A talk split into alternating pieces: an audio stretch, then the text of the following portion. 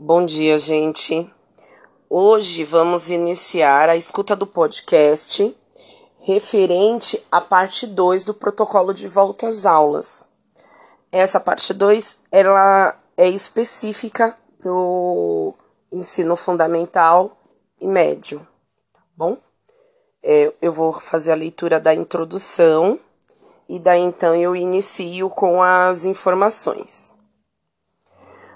Após o movimento do Fala Rede, organizado pela, pela Secretaria Municipal de Educação, ter trazido debates com exposições das preocupações de profissionais, tanto da educação quanto da saúde, estes detentores do conhecimento técnico sobre o contexto escolar, que recomendaram responsabilidade nas decisões da Secretaria Municipal de Educação, recomendamos que a volta às aulas no ensino fundamental ocorra nessa primeira fase para os estudantes do final do ciclo autoral e do final do ensino médio, para assegurar a possibilidade de terminalidade do curso, com especial atenção aos estudantes que não conseguiram participar das aulas remotas.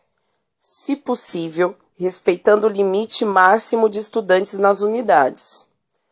Outros anos podem retornar, com prioridade para os finais do ciclo de alfabetização e do ciclo de interdisciplinaridade.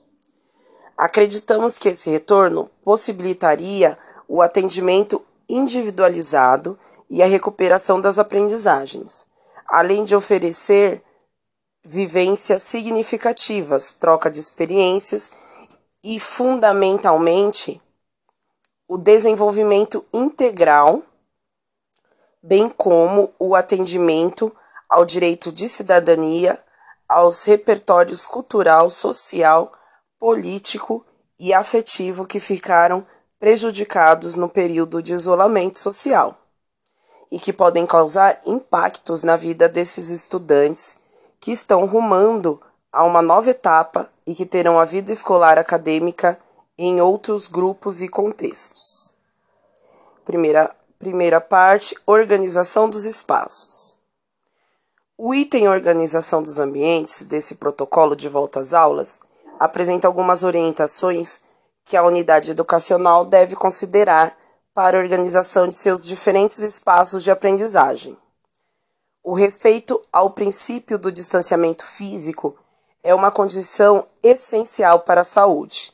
Cada unidade educacional deverá avaliar sua capacidade de adequação do ambiente e, com base nas diretrizes, estabelecer o um melhor cenário para a segurança.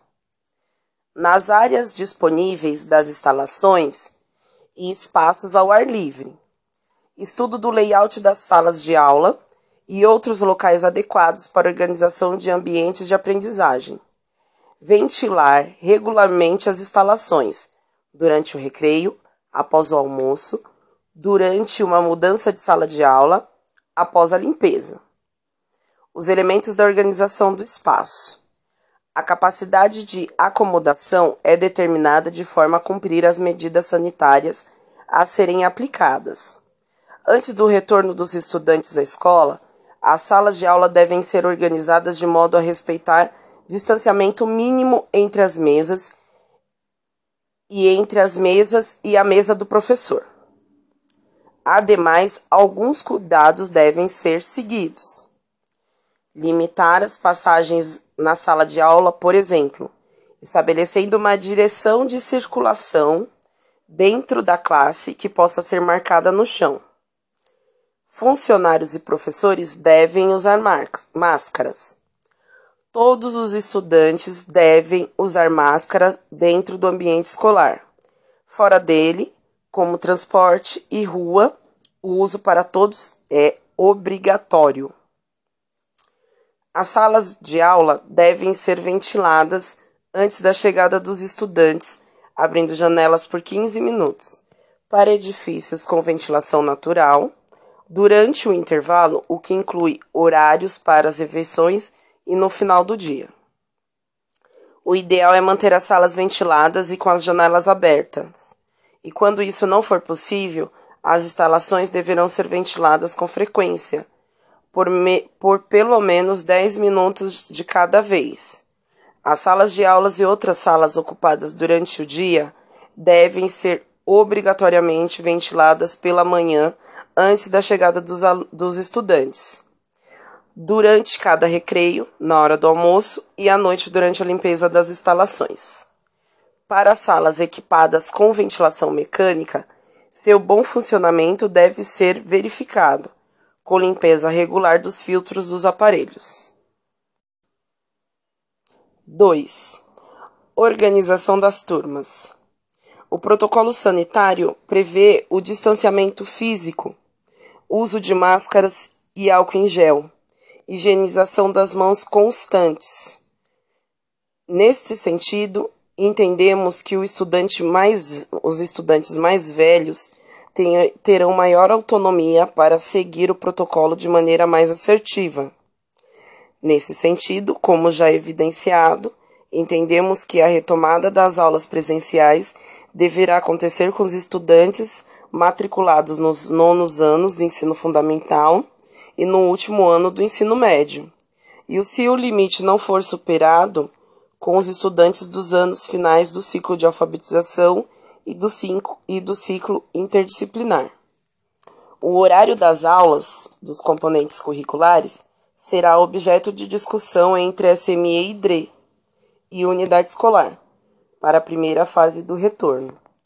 Com relação ao trabalho colaborativo autoral, o TCA, a unidade escolar deve organizar partindo de seu projeto político-pedagógico, experiências pedagógicas que favoreçam reflexões sobre o território e sua intervenção social, tal qual a orientação já existe, que possam estar relacionadas nas diferentes áreas de conhecimento. Sendo assim, as aulas permanecem compartilhadas conforme organização da unidade escolar. 3. Horário de atendimento dos estudantes. As unidades educacionais deverão organizar os turnos de atendimento respeitando a portaria de organização escolar vigente e, funcion e funcionando da seguinte forma: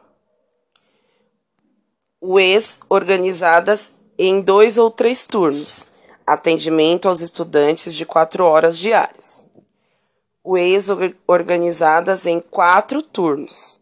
Atendimento aos estudantes, aos estudantes de três horas diárias.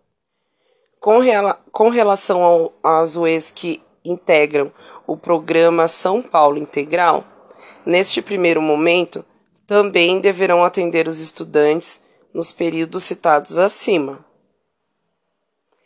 O horário reduzido de atendimento aos estudantes dá-se, entre outros aspectos, para que seja realizada de maneira criteriosa a higienização da unidade escolar entre os turnos.